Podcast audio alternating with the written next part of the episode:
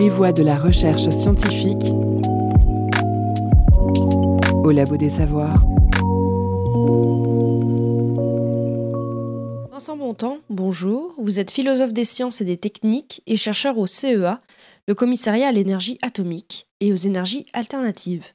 Et plus précisément au LARSIM, le laboratoire de recherche sur les sciences de la matière. La philosophie qui étudie les techniques, les sciences ou l'innovation n'est pas une discipline très répandue. Vincent Bontemps, quelle expérience de vie ou connaissances vous ont amené à être philosophe des sciences? J'ai fait des études scientifiques pour euh, commencer jusqu'au bac, après quoi je me suis réorienté vers les classes préparatoires euh, littéraires et euh, j'ai assez rapidement choisi la, philosophie et j'ai intégré une école normale qui était l'école normale supérieure de Fontenay-Saint-Cloud à l'époque. Et quand j'étais là-bas, assez rapidement, j'ai eu une sorte de, nostalgie pour la, science.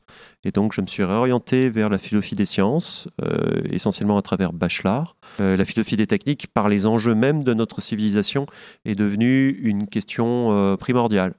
Donc moi j'étais parti sur ces disciplines et j'ai eu la chance euh, de pouvoir faire de la sociologie au Québec, puis ensuite de trouver ce poste en deux temps, d'abord un post-doc, puis ensuite un poste fixe au commissariat à l'énergie atomique, parce que c'était un organisme qui avait pris conscience que les recherches technologiques faisaient naître des questions et que les réponses ne pouvaient pas être un discours purement euh, scientifique, c'était euh, des enjeux éthiques, en partie épistémologiques, mais comme on dit aussi sociétaux, de rapport entre la science et la société. Toutes ces questions méritaient euh, d'être traitées. On était au, euh, au début de l'intérêt porté sur les nanotechnologies. Je pourrais tout simplement pas être un philosophe des sciences et des techniques si j'étais pas au CEA, parce que c'est là où je suis au contact des chercheurs, des ingénieurs, des techniciens.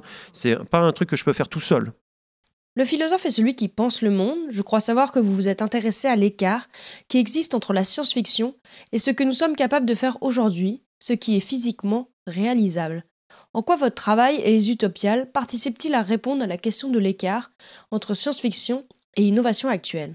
Je me suis associé aux, utopiales euh, parce qu'il y a, en, plus de cette réflexion sur le rapport entre science et science-fiction, qui est très féconde et qui, moi, me sert pour penser euh, l'innovation, je, travaille sur l'innovation, c'est-à-dire que je, prends ça comme objet de réflexion sur quelle, a été euh, l'évolution et la dérive par moment de la recherche scientifique qui, s'est mise à travailler en ayant comme principal objectif l'innovation plutôt que, par exemple, la production des intéressés de connaissances. Vous avez récemment collaboré aux côtés de neuf autres scientifiques à l'écriture d'un livre sur Dune qui décortique sous le prisme de la science le chef-d'œuvre de Frank Herbert.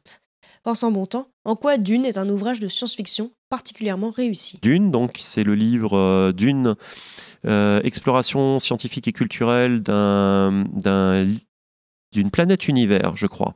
Et euh, euh, en fait, ça, la notion de, planète univers désigne un petit peu pourquoi c'est, un, ouvrage qui reste fascinant de nos jours. On pourrait comparer ça un, peu à la démarche de Tolkien dans, euh, dans la fantasy. C'est-à-dire de ne pas avoir créé juste une histoire, mais d'avoir créé ce que donc Tolkien appelait un, monde secondaire, un, monde distinct du nôtre. Ensuite, c'est un monde bien construit la plupart du temps et où il y a des enjeux et et après, il y a une idée euh, très originale, c'est des innovations d'adaptation à un milieu extrêmement hostile, comme le distil, donc euh, une, combinaison qui récupère l'eau du corps euh, et qui permet de, comme ça de ne pas se déshydrater.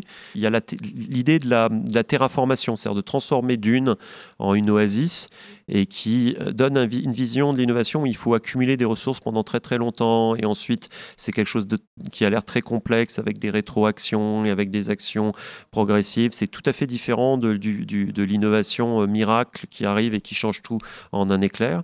Et puis enfin, il y a le djihad butlérien. Le djihad butlérien, c'est euh, la, décision, la bifurcation qui fait que euh, dans le passé, l'humanité a renoncé à développer des intelligences artificielles et euh, certain nombre de robots androïdes et, qui a amené à développer d'autres solutions. En changer. Cette idée de bifurcation aussi est, euh, très intéressante. Ça permet de, réfléchir en profondeur au développement technologique. Tout ça concourt à faire que c'est un livre qui a bien vieilli sur bien des aspects et qui continue de fasciner.